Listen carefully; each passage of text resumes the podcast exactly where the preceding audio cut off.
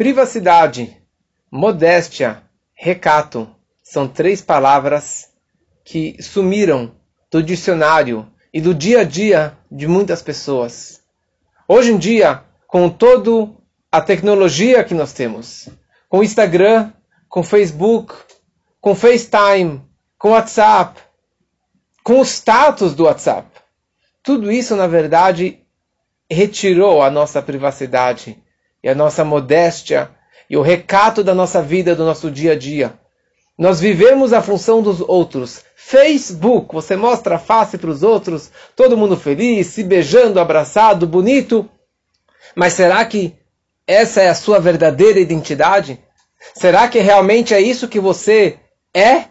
E pelo contrário, as pessoas cada vez mais estão xeretando a vida dos outros, se metendo na vida dos outros, né? Você fica fuçando o Facebook da outra pessoa e dos seus amigos, entre aspas, dos seus seguidores, e você entra no Instagram e começa a ver os passeios, os, os carros, as casas, e o que, que ele fez, o que ele deixou de fazer, e a comida deliciosa, você fica xeretando e se metendo na vida alheia.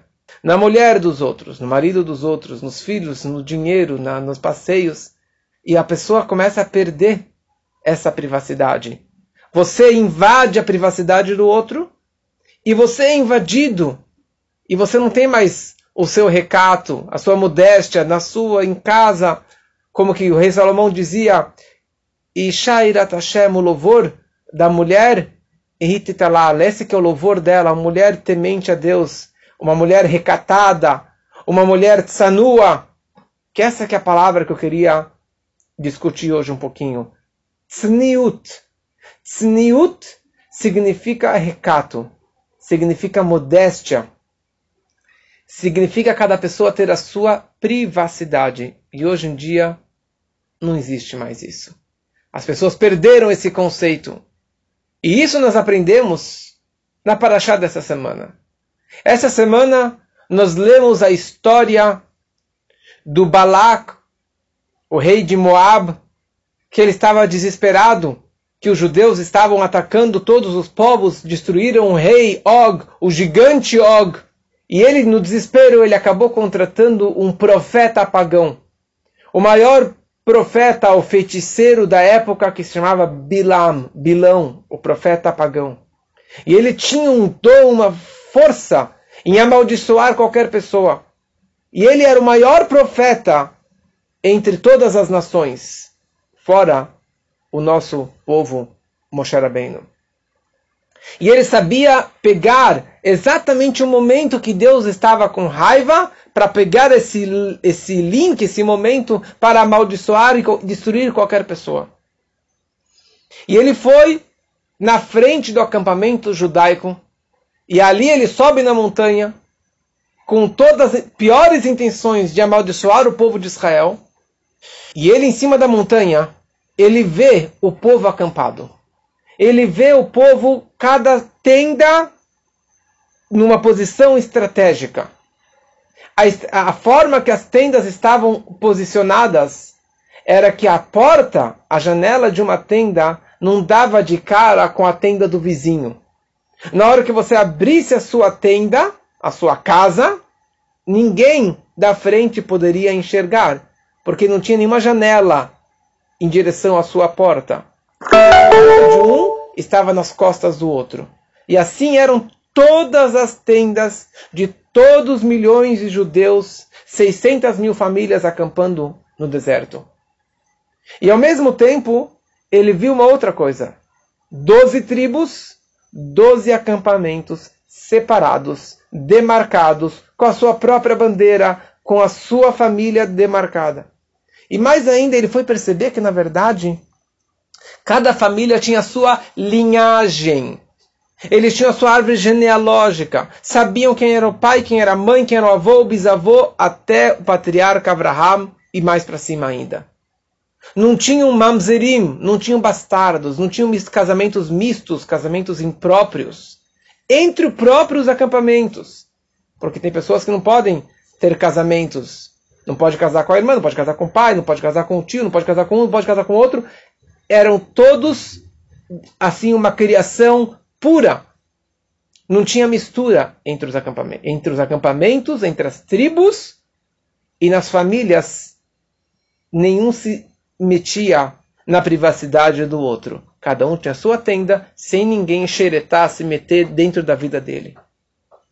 E o Bilam, profeta pagão, que veio lá amaldiçoar o povo de Israel, ele ficou impressionado.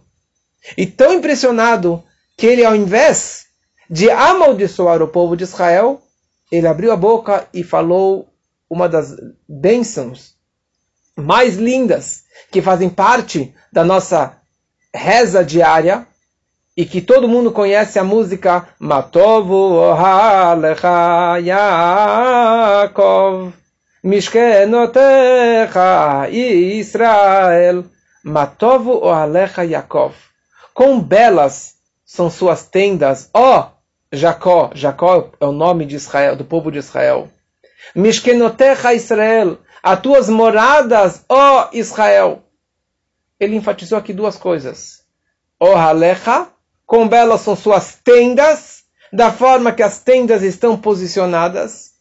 E Mishkenotecha, os teus acampamentos, Israel, como que cada um está realmente separado e tem essa linhagem e ele acabou, ao invés de dando as piores maldições, ele acabou dando as maiores bênçãos para o povo de Israel.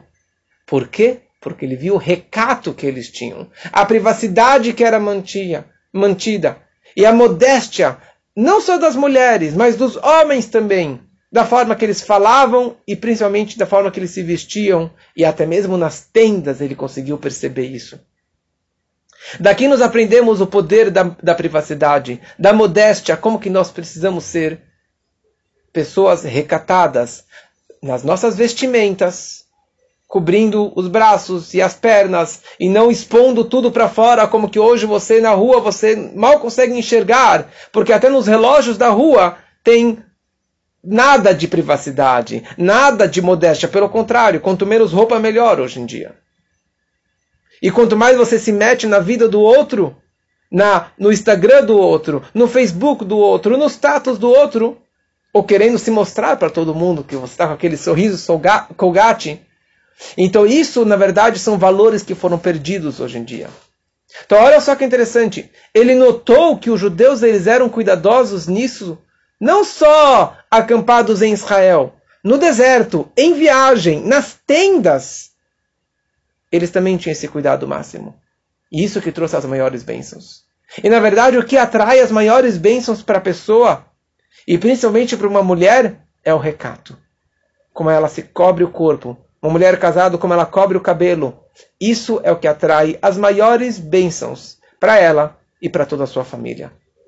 Então, que possamos realmente sermos mais cuidadosos na nossa tzniut, no nosso recato, na nossa modéstia, e é isso que vai atrair as maiores bênçãos de Deus para cada um de nós.